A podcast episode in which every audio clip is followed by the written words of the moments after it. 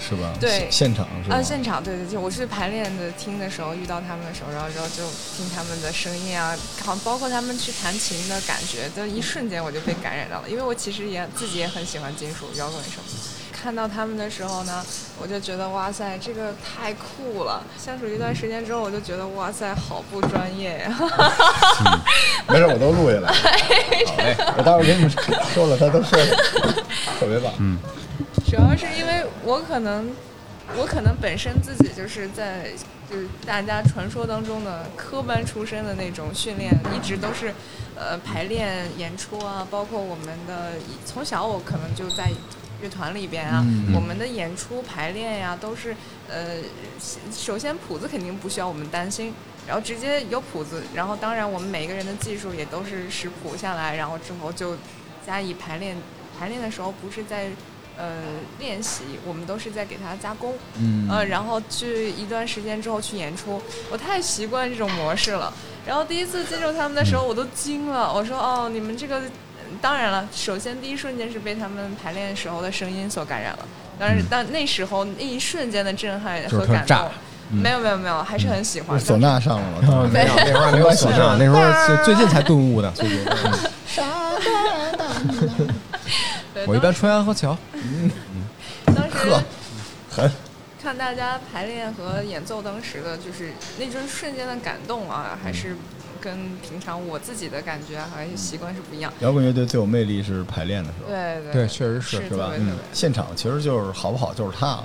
现场主要大家都太慌了。对，比如说鼓手叭叭叭拍速上来之后，把你脚踩的跟飞似的。嗯，嗯，我们还得找鼓手。对，就排练的时候的感觉太棒了。但是可能我可能更习惯于活跃于舞台，对于我们来说，舞台才是最棒的。你们要只会双踩不会打鼓的鼓手吗？嗯，他可能是蹬自行车了，可能没法要。只会双踩。你说的是下盘功夫试试一下音啊，试一下音。我下回配几个那种耳麦，因为咱们甚至可以弹着琴聊天都行。我弄几个小蜜蜂，但是现在就是尽量大家就趴着，然后小小一会儿要走，嗯他可能一会儿就撤了，然后咱们就聊聊，就跟他道别就行了。行行，我明白。所以我觉得前面这第一趴让他多说点，然后走了，咱们哥仨聊点儿。对对对对对，聊节目不让播的对，没错。姑娘姑娘在不太合适了，没事，小小特别好，是吧没事，我们老一起去聊人生，啊是吗？没看出这是没聊人体动声是吧，聊没聊人体，人体这回事儿。嗯，对，对净聊成人话题。好好乐队，嗯，好乐队。欢迎大家收听这期的《最燃生活攻略》啊，我们还是在耕读书社小二楼啊。各位好，我是罗叔。嘿，我是地老，哎哎，建国是吧？铁蛋，王老师又回来了，来来继续。今天有新朋友，哎，各位好，我是春辉，我靠，你这声音也够狠的呀，好声音，好声音绝对好声音。哎嗯，他这声音分好几层，他声音好。嗯，春辉特别帅，乐队中的角色现在是贝斯手，贝斯手，我们乐队外号小金牛，是吧？嗯啊，四个贝斯手一起，没有别的乐器。紧接着今天好看的女神，好看的，对，古典女神是吧？古典女神，王老师脸红绝对的。哎呀，是可不是一？起聊人体的女神，马上就充血，血。让人说话，快点。大家好，我是小小。呃，小小挺好看。那我刚才问小小，她怎么会跟你们？就他怎么会跟你们在一起？机缘巧合哈，小小就属于走在大马路，一看就是玩弦乐，对，古典，一看就一看就是那种非常有特色。对，一般就是又黑又矮又胖那种黑胖 黑胖女神，要 女摇滚的都是那种大对，我们这小壮脚可是高挑的啊！这个各位听众，，这个一看就你们擦亮耳你们干什么坏事儿？他怎么会在你们这个是一个金属乐队？应该说，我们当年造了多少福，才能遇见这么一个女神？上辈子吹了很多唢呐。这这个话说不对，小小先介绍一下自己吧，我们因为小小一会儿要走。好的，呃，我是四岁半开始学大提琴，然后六岁开始学钢琴，之后呢就一直在中央音乐学院去上学，去专业学习音乐。所以其实刚才大家说为什么呃去参与到这件事情，其实第一件事情我是觉得好奇。首先肯定是因为喜欢，我可能跟大部分的只是古典音乐的同学啊或者朋友不太一样，他们觉得就一定是大家都是在古典音乐里边，只能在古典音乐里面。我可能比较野，我从小就很喜欢听流行音乐啊，或者是金属乐队，他们都觉得很神奇，就是啊，一个我小姑娘长得挺可爱，什么喜欢金属，然后就就对 对，就觉得啊，就觉得还跟我就像你们说，可能看起来不太合适，但是我内心有一颗 喜欢金属的心。心是吧？心是钢的。对，闪闪的红星。啊，只要你爹妈知道你跟这些奇怪的叔叔大爷们在一起聊 一直人体没敢告诉他们。我们我们会被打死啊。排练比较晚，每次就是排练之前，我都先给我妈打个电话，我说啊，先睡了，先睡了，然后嗯偷偷摸摸实去排练。际上是重金属了。我我觉得以午夜节目的的影响力，你爹妈应该听不了这节目。我觉得真正玩摇滚的，尤其是重金属的，其实都挺 nice 的。嗯，反正那帮唱民谣的一帮臭流氓，真的是，是不是？就因为我是唱民谣的，主要是应该 酒吧文化的影响吧。而且玩金属的其实都是那种内心挺柔软、童心吧，没有那么乱七八糟的，是吧？天天很纯洁，在工地里面嗯咚咚咚打桩子，就全都是那种边啊，有首歌，这首歌写的什么内容呢？就是说每一个金属乐手为什么都穿黑色的衣服？说因为显瘦不 是不是，这确实金属乐手的这个吨量级啊，确实是可以的。是是。这大家一看，可能演出里边好多金属乐手都特别就是壮，这很正常。因为你不壮的话，你像我这样让人别人看人觉得说你那是玩金属的吗？但是芬兰有首歌啊，一金属乐队忘哪支乐队了，他们写的歌是说为什么我们重金属的每个音乐人都穿黑色的衣服？原因是因为当世界和平了，没有那些我想看不到的黑暗的时候呢，我可能就穿白色的衣服了。但是现在我穿黑色的衣服，哇，有这首歌真的，这是我真头一次看把穿显瘦的衣服说的这么诗情画意，对对对这太厉害太厉害，这招太厉害。这做渣男要好好学习这种精神。小小，你是怎么认识他们的呀？哦，其实是当时朋友的朋友的朋友去推荐的，就是真的交友不 是交友朋友出了两幅就不一定是什么人了，是人是动物都不一定。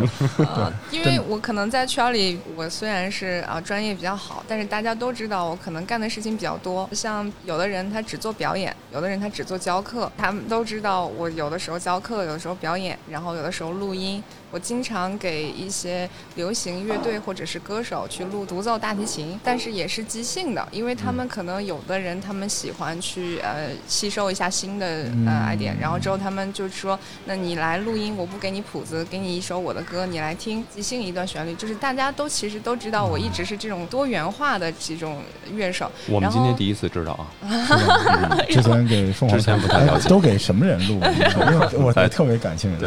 我之前跟后海大鲨鱼，我们一起 我真是。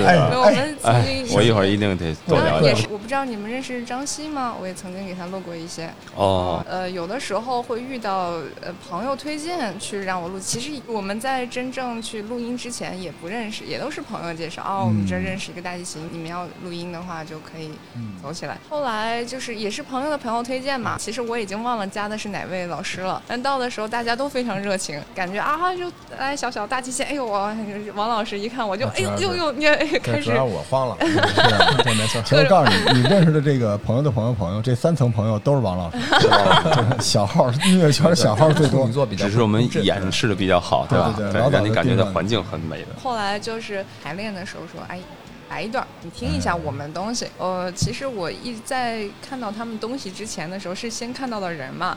当时我哎说，什么感受？我因为当时我他们排练的那个地方在北边，还是一个大厦的地下室。嗯，那现在还个地下这么复古。嗯，地下室是是是还没有手机信号。我下去的时候，然后他那个有一点不安门，全感，对他那个嗯门是就是外面我不知道双开，门，对双开门，而且是带扣帕的虎头，对你等会儿，你你说的这穿越了吧？是树村儿吗？对，这个当时我当时就 是摸着头进去的，我说呃什么所以他情况们？一看，窦唯在里边。进去了之后呢，就有一个小的厅，然后没有人在厅里，也没有什么人。当时也很晚，大家排练的时候可能十一点钟左右，非常晚，晚上晚上十一点点。你跟妈妈说，我都是睡觉觉了，。对对。之后呢我找不着哪个门，就是但是我是听声音去，对，最燥的那个什么屋就是，我就敲了敲门，当然了听不着我敲门，我就直接进去了。然后他是他们跟我说，哦啊是呃那个大提琴啊小小，然后之后那个就开始各种，然后是大家就说给你表演一段，我说哦行，我特别特别期待。其实当时心里是一拔凉拔阵发凉对。这里是哇凉哇凉的。看到了各种稀奇古怪的对，人哈什么，真的是当时就这跟我想象中的差得很远，但是我当时印象很深刻，就是他们大家是一二三四出现的第一声的时候，我当时就，哇，嗯，被震撼果。然是不可貌相，嗯 对，欺骗了一对个没怎么见过世面的，对对对对，是，真是都都这样，是。吧？你知道他们为了嗯见你，可能已经排练了好几个昼夜，没没少没少费心思，各种的伪装是吧哎，哎我就我得问一下，当时你们俩嗯是王老师先认识了小小，没串通好，没串通好，春辉还不知道这事儿呢嗯，还不知道。嗯，对是的们跟。我说说那天晚上他推门进来的时候，你们什么感受啊？我们这儿一看，那这不是正常生理反应吗？对不对？啊，还有什么高兴就是吧？开心的反应。对，就是这这么长时间了，连观众都没有，还这么一个小女孩被丈夫给忽悠过来了，然后对吧？就关键，我当时以为走错门，你要理解，因为没有跟我去提前预知这件事情，嗯。并且带着乐器来的话，那这种感觉会很突然。哦，你还拎着琴去的？啊，对啊，对啊哎我对啊。天，你太残暴了吧！你让人参观还自己开车，相当于啊，真是的。最主要当时还没有解决我们的内陆问题呢，就是这个琴怎么能拾进去一个古典的乐器？啊，发天的问题，！所以王老师这也太狠了吧！这哪儿勾搭出来的，嗯就能带着琴过来？你不怕他们把琴给收了吗？呃，当时我还真没想那么多。我想象中可能大家肯定是不一样，嗯但是我当时没有想象中差那么远。我自己内心还是知道，就肯定是跟我之前接触的东西肯定是不一样的。超乎你的想象。当时我觉得，不管遇到什么事儿，也算是正常，因为是我没有接触过的领域。姑娘，我劝你一句啊，就你的回头是啊你你的人生不一定就就这一支乐队啊，但其实还是安全第一。嗯，就你碰上好人了。实话实说啊，过了二十年了，怎么乐队还是这德行？我当年就这样，那时候还没有你，你是九几年的？九四年，对，那时候还没有你呢，那时候真没有你。暴露你的年龄那，是是，那个时候我们北京有一种东西叫语音电话，你们不知道知不知道？嗯，了解。因为那时候没有各种交友方式，嗯然后说大家好，我是九八五四，我是老王，我在玩一个乐队，喜欢我的话，给我们这个语音信箱留言吧，咵就挂了。然后呢，给你留言的人得花钱，嗯一分钟五块钱。嗯，哦啊，对，然后那个时候我呢，就是刚好有一得天独厚的条件，就是我爸把我锁在外交部那传达室里，不让我出去。哦我就问我爸说打电话要钱吗？他说不要，我就各种打电话给各种人留言，你知道吗？那里边就是有一乐队，啊我记得特别清楚，那乐队叫不是铁风筝，反正是一什么什么风筝。大家好，我是杨威啊，我们是一重金属乐队。如果你喜欢乐队，如果你是一姑娘，当然你不是姑娘也行，你可以来我们这儿看我们表演。我们的地址是什么什么什么，风筝，是吧？嗯 甭管他什么风筝啊，反正你就很激动然后我就。真去了，我特别激动。我当时想，我靠我见到了一个乐队，你知道吗？那时候骑着自行车，刚看完那个红刊什么之类的，不得了了。怎么逮乐队跟逮大熊猫哎，那时候真的是，你确实，我大哥从哪儿能知道乐队？我那个年代不就是什么九龙一凤，不就那玩意儿吗？哦对对对，是吧？就是只不过你打人的板砖换成吉他嘛，人家大长头发，嗯我就骑过去了，骑过去，然后听一个小杂货院，在那个虎坊桥那边，嗯，杂货院下边没有地下室，嗯那叫菜窖，菜叫叫 就跟你一模一样。我当时觉得我像小绵羊，虽然是一个两百斤的一个小胖绵羊嘛，然后我自己还带了一桶可乐，就是我不能白去。然后我进去之后，谢谢大我就家。听里边叮当叮当叮，我听我操，就这儿吧。然后我就站在门口，我就哭了，因为我觉得太好听了，嗯就太燥了。嗯但是我不想推开那扇门，然后屋里明显有人知道外边有人，但是他们就是啐的特别大声，你知道吗？特别燥，叮当叮当。最后就是我听了大概一个多小时之后，我们就坦诚相见了。我推门进去，然后彼此都在对方眼中看到了深深的失望。然 后屋里的四个光着膀子的老爷们儿，然后我是一个半光膀子的一个老爷们儿，他们看着我，呃，哦，你你你你就是那个电话来的，你你就是那个电话里那那那那朋友是吧？我说我说你们就是那什么乐队吧？然后他们说啊，那那那那你坐吧。我说行，那你喝嘛。最牛的是他们还喝了。啊，彼此加深的意思。真是有十几年前了，呃，当时就那样。你是特别勇敢的姑娘，二位是怎么进音乐圈的我不知道，但是对我来说，我当时不敢抬眼看他们。我觉得他们就是几个就是肥硕的怪兽，四个老爷们儿，怪兽。怪兽，就是既奇怪又光芒万丈，嗯就是我没法在一米之内抬眼看着他们排练，所以那天画面极其的恐怖，啊，就是四个人在那啊喊，然后我坐在地上背对着他们，看起来我像是那个乐队的主唱，我就我就背对着，然后我就假装没听，然后他们也觉得我特别奇怪，但是他们唱的特别来劲。我觉得你能够拖着一个琴进去，看见几个奇怪的人在那儿，时代变了。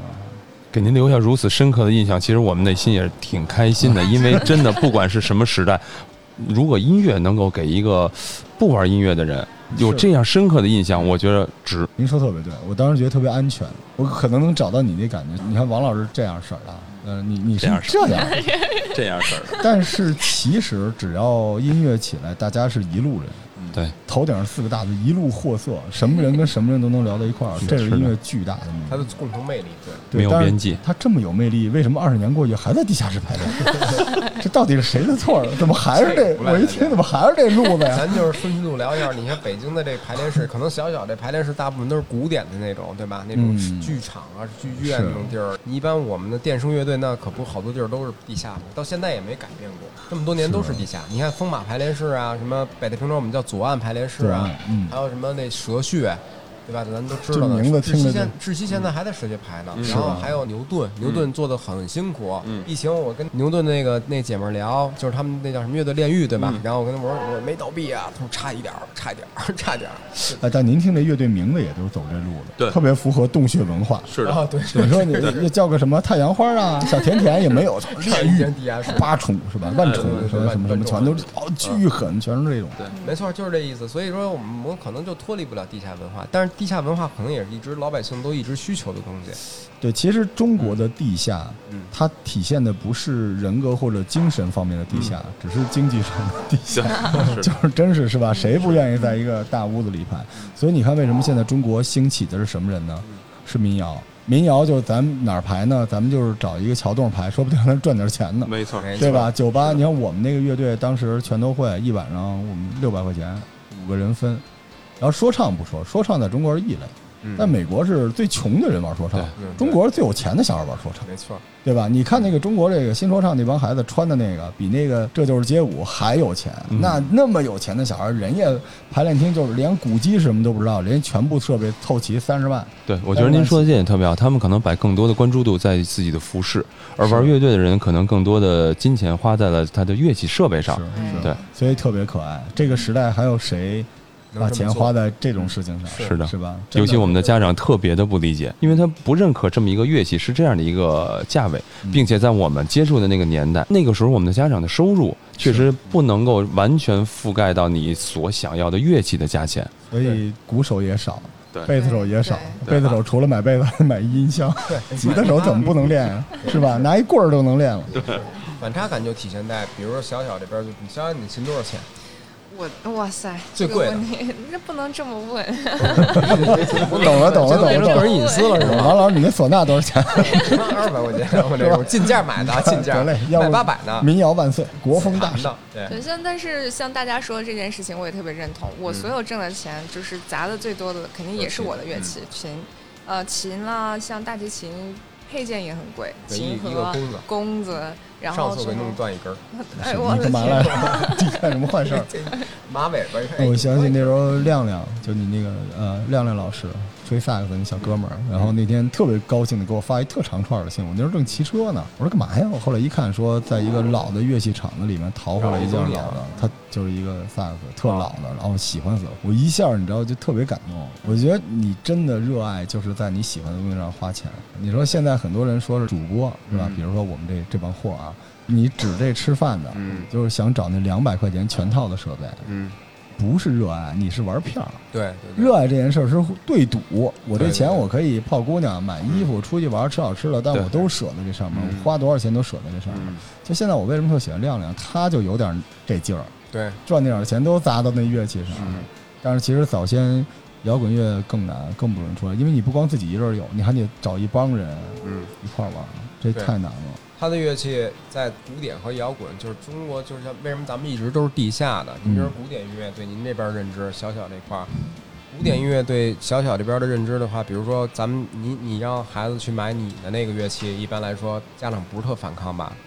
也得看，就是有的人的观念还是不一样。我总会劝他们，如果小孩子他们就觉得啊，小孩儿要那么贵的琴干嘛？但是嗯他确实在学琴的路上，是它会影响非常大。而且木琴这个东西，就是多少钱它就会出多少声，没错对这是对对怎么回事？然后它嗯差那么一点点的声音，孩子可能就少那么一点点的就是感受细节上是，细节，对就是好在现在东方出了个欧阳娜娜，是吧？对对对，拉这个拉这个琴的人还多点儿呢，对原来这更难，没错出不来，出不来。所以反差就在于咱您说的那为什么咱们都是地下老师这块儿？你看现在我作为吉他老师，比如我跟家长老解释，我说您看您出去吃顿饭多少钱？四百块钱。弹幕给您打您一个二维码。买把琴多少钱？四百块钱。我们在节目里面专门说过这个事儿。跟您录之前，我们嗯去年录，跟艾文一块儿录也说过，你那么喜欢音乐，你那么爱音乐，嗯对吧？你一个耳机买一两千的，你买把四百块钱的琴，两千块钱和四百块钱的 琴，它有可能让你放弃这件事情。所以说，你这个热爱，我觉得是这样的。大家爱音乐有两种，嗯一种是爱听音乐。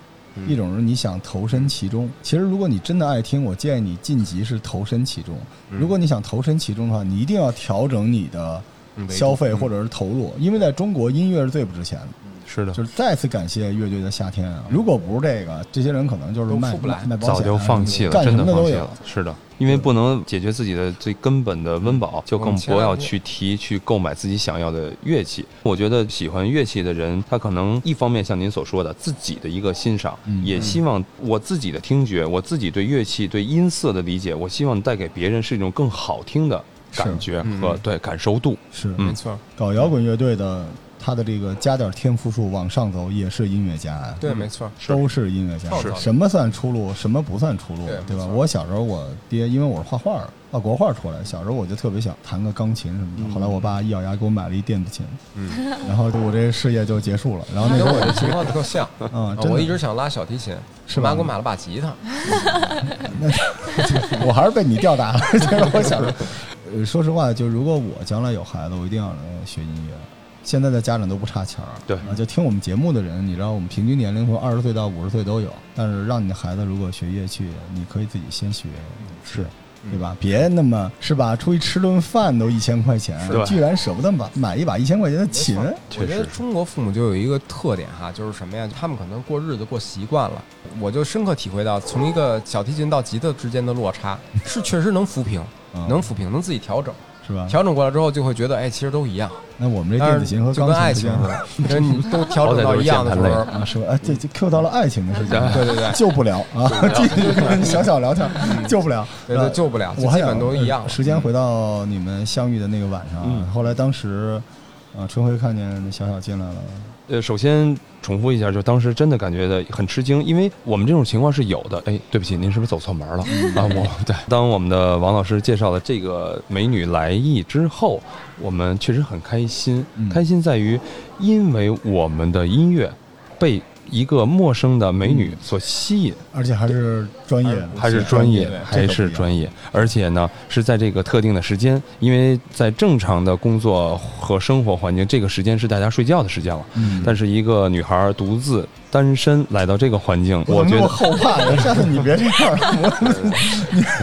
站在我们的视角，我们可能呃更多的自信，嗯加上信任。认为我们能够给一个人这样的一个信心，让他能够信任我们，嗯并且我们的音乐能够吸引到这个人来，我们还是很开心的。所以就像刚才小小所说的，我们在竭尽全力的给他展现我们的歌曲，嗯。嗯，竭尽全力。那个瞬间还是非常感动的，我现在还有没有震撼到你对就特别震撼。当时我就说，哇塞，真果然是音乐这个东西，咱们还是不要看 不要看其他东西，就只只听就是了。呃，你，刚才想说的是什么？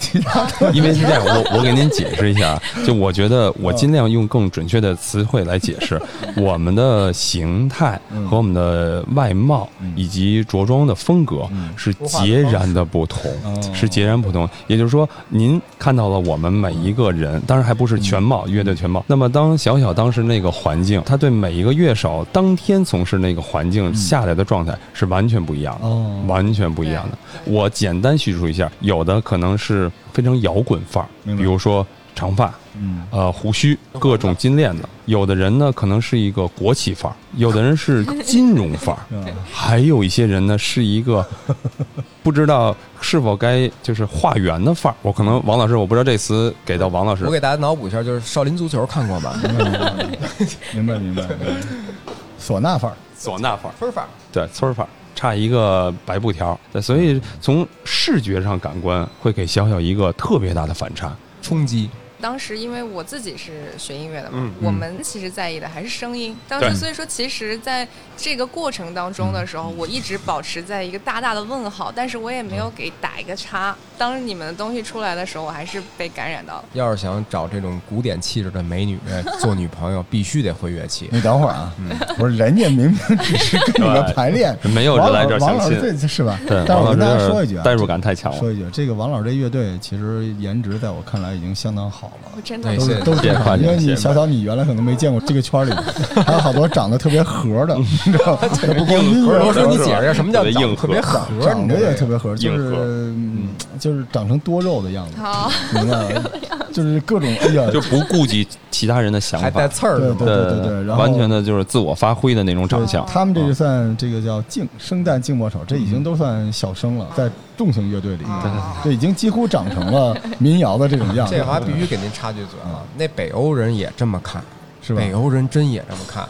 我问过一个叫萨克利的，就是原来诺基亚的那，在诺基亚，咱诺基亚还兴盛的时候，在诺基亚那边顺义别墅区，嗯他是一个诺基亚的一个高管的公子。我说你玩朋克，我说你朋克有什么可玩的？你说你玩到头，你说你还跟我讲鼓点儿什么？你会鼓点儿吗？他说我再怎么玩朋克我都帅啊。我说你看，这是我特别喜欢你们芬兰的乐队，你看一个是多帅。我说这也叫帅啊，一个比一个丑。他说就是因为这个，我们必须参与你们的圈子。外国人也，外国人也颜值打败你哎们，因为全都特壮，咱国内身高达不到，对这个体重一直是一个重心人圈儿的一人还没有骨高呢，没错对没错确实是。嗯，不过说到这儿，我还挺替你们高兴的，因为你们能碰到这种姑娘。你记得那个高晓松老师嗯原来录节目老说吗？嗯就小的时候说他们排乐队，北大、清华嗯宿舍里的女生攒钱给买音箱。啊，对，就现在，当然外表没那么糟啊，就可能低于你的日常审美水准。嗯，但是有一个姑娘，就是大半夜的拖着琴过去，后来跟你们能聊到一块儿，跟着乐队，这个啊，对，本身就是这件事儿就是一特别美好的事情。音乐真的是有价值的，嗯对吧？是的，对，这太难了。对现在这个社会，你想找到这种喜欢音乐，我身边有几个就是特别喜欢看我乐队排练的嗯女孩啊，嗯就这长得还没我好看，是吧？我在他们中间，我就叫罗罗罗姐啊。嗯不点名就行了很很帅。但但是嗯说实话，我觉得特别替你们高兴啊！这期节目主要是用来弥补你们未来可能出现的裂痕，给 给小小一个美好的印象。但是后来那天挺感动了，之后后来有合练吧，当时。当时真的排练的时候啊，排练的时候听到他们的东西，然后之后我就说，我就很坦诚嘛，我就自己我从来没有接触过金属，嗯我不知道你们需要我干什么，就问，就是也是在沟通。嗯，然后之后大家就，然后王王老师这边特别懂，王老师常热情。你爱干什么？对对对对，这点是我觉得真的非常热情，因为好像我们接触其他乐队的那些状态吧，他会提前把我们的东西给到对方去听。小小当时在台上是不是也特别 match 啊对，小小当时还就是表现的非常非常的就是激情，啊？是吗？对对。而且王老师一定要特意说一下小小的表情，回头小小人也听啊，但是咱嗯必须得说一下，因为嗯小小对金属乐的理解啊，对，可能因为小小觉得就是发现我们这几个老男孩儿、老 baby 们都是宝藏男孩儿了，是的，太开心了。所以我们在重金属三三零音乐节的表现呢，是大家都是那种很就是跟看着都跟那个门神似的，一个个的那个表情，知道吗？都是怒目的、圆睁的那种。唯独小小表情就是非常非常的亮点，就是很开心，然后就是小小全程面带微笑，全程面带微笑，全程开心，甚至有的时候能露出八颗牙齿，就那种开心的状态就跟。吃了喜鹊屁一样开心。然后 王老师下来之后跟我说：“哎，崇威，为什么小小的表情是如此的美丽？看到他的这个灿烂的笑容，把声音瞄掉的话，我感觉我不是在演重金属音乐。姑娘确实对金属音乐这块理解上面来说，第一可能就是有她自己的一想法，嗯，然后另外一个可能就是说。她没注意到我们的表情跟她之间的这 个看不见，你知道吗？看不见。就像你开始说这节目的时候说，就是你看那几个老汉排练的时候嗯那个状态，对吧？一个个都跟巨兽似的。那个有这么一支乐队，嗯我还认识呢，那哥们儿弹的不错，叫金岩。重金属的那一般都是壮汉，对吧？一米八几，一米九几，浑身都是肉，一脸就是跟柜子头满满的荷尔蒙是完美的重是的金属乐手。嗯，但是一看，你看我这身板吧，罗叔拍以往的这个照片里边看见过，干巴瘦，很诧异，对吧？像很诧异唱民谣的，唱民谣很像唱唱民谣的，嗯这肤色也像，是的心脏的，对吧？对然后所以采风刚回来，丽江，哎丽江刚回来，对吧？咱开始录节目的时候，他说那一差异就是在于这块儿，嗯。可能他心里边儿想要是一个长发披肩，对吧？一个个的，嗯，跟那个国外有支乐队叫 O 型血乐队什么之类的，那嗯。那种状态，哥特那种，对吧？浑身大皮褛子什么之类的，然后敞着半个胸，大胸肌，嗯，对吧？但是一过来一看，一干巴瘦老头儿，然后旁边站一个企业范儿，然后下来这国企范儿什么，的，国企，那边还有一个宜家上班的。你们主唱是？哦，我们主唱是这样的，原本是有一个嘶吼的主唱，嗯，当然重金属不是传统都是嗓子喊坏了嘶吼的是吧对对对对。好了，没事儿。对对对，就是那个，基本上来说，他就是主要以嘶吼为主，但是因为他家庭和他工作的原因，现在不能特别长时间的参与我们乐队了。嗯对然后我们因为也是一个很大的国企的 一个很大国企，应该算央企，就是这个到时候咱们再去界定。但是确实当时我们那个主唱，咱们如果说到业务上的话，那应该业务能力还是可以的。所以，我们采取另一种变化，就是说我们对于重金属这个圈子来说，我们开始参加的时候，我们希望就保留他的歌词，还有保留他所有的创作。比如说，就是现在我们原本为他创作的作品，他想什么时候回来，或者什么时候我们演出，因为我们已经就是两三个月，我们约他排练不来。对，疫然后情之后自，己家庭的情况，但是嗯我们乐队得往前推进啊，因为现在这个时间有乐队夏天什么之类，对吧？嗯嗯嗯我们想往前演出，我们说我们所有约的直播全部都因为他没有办法了。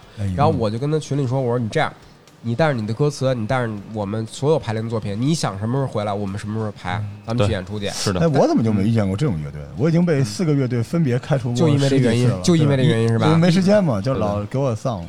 就是因为我想通了。我觉得就是说大家没有必要，因为我前一段时间您可能看我朋友圈了，我跟少数民族嗯那个哈萨克斯坦，就是这是国家对吧？咱有哈萨克斯族，哈萨克族的这个小伙合作和蒙古族合作的时候，蒙古族合作我们都没有排练，我们整个全场即兴，因为我们专业乐手，所以我们能拖得起。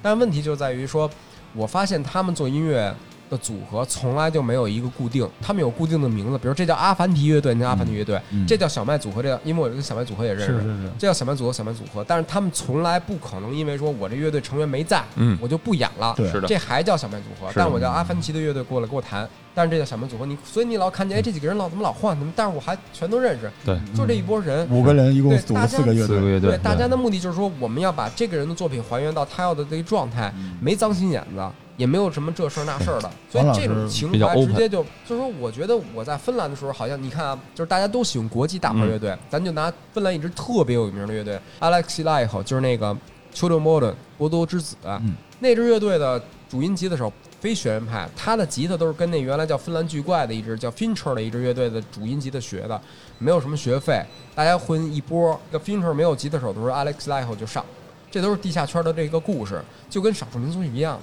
可是到咱唯独到咱们现在，可能因为经济发展了，大家有饭吃了，还是忘了那会儿大家互相串乐手的时候了。所以我觉得没有必要，就是说你有词儿，你有想法，你但你来不了，我给你留着。你说你回来之后，你组织我们，我们上没问题。我们得往前发展啊，我们不能因为你，我们把年华都有集体的利益，对吧？对对，求同存异。其实我觉得，如果换一个词来说的话，我们因为积淀了这么多年玩乐队的经历，不敢说是丰富的经验，那么这种经历的话，愿意把我们在乐队，在我们这支乐队，我们这些朋友的这种公开象限放得更大，也就是说，我们能够。和不同的人有共同的一个目标就够对，然后我们可以和不同风格的人和认知的人都能共情到他的那个点，所以我们希望我们这支乐队如果比喻成一架马车的话，我们不希望每一位成员因离开这架马车而让马车所停止。对，让它停止了。因为我们大部分在玩乐队的经验过程中，罗师知道，就是从您那块儿，他有各种各样的理由。我的生命里面，我觉得每个灵魂都是独立和有趣的。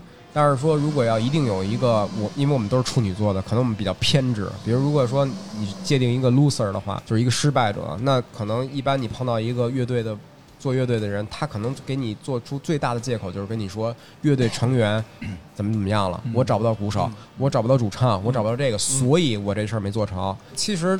有的时候你要反思，那你能不能解决一切的问题？就说咱们刚才闲聊说的赢了的问题，我就要做成这件事儿，无论任何代价。是的，嗯就是我们这列列车，也许在某些人的视角，在如今的社会可能是一个绿皮车，对但是在实际生活当中，绿皮车依然存在，所以我希望我们这支乐队，我们这一辆列车能够一直的前行，不管中途谁上车谁下车。回到我们现代老的乐队的 Metal 的这个嘶吼的主唱，现在因为暂时家庭工作呀，还有工作家庭还有住的就是暂时带着他的歌词嗯，等他，他什么时候 对等他对等他，他来了我们就地下继续演出。等你。然后我们现在现在新入的一个主唱是一位颜值非常非常高，而且是专业的，是能力也是，能力也是，他是解放军军艺的，他是一个职业的歌手。目前有的直播呀，我们要去参加演出呀什么之类的，所以这些东西就是我们要跟他磨合，。包括当前的环境，其实你也能看得到，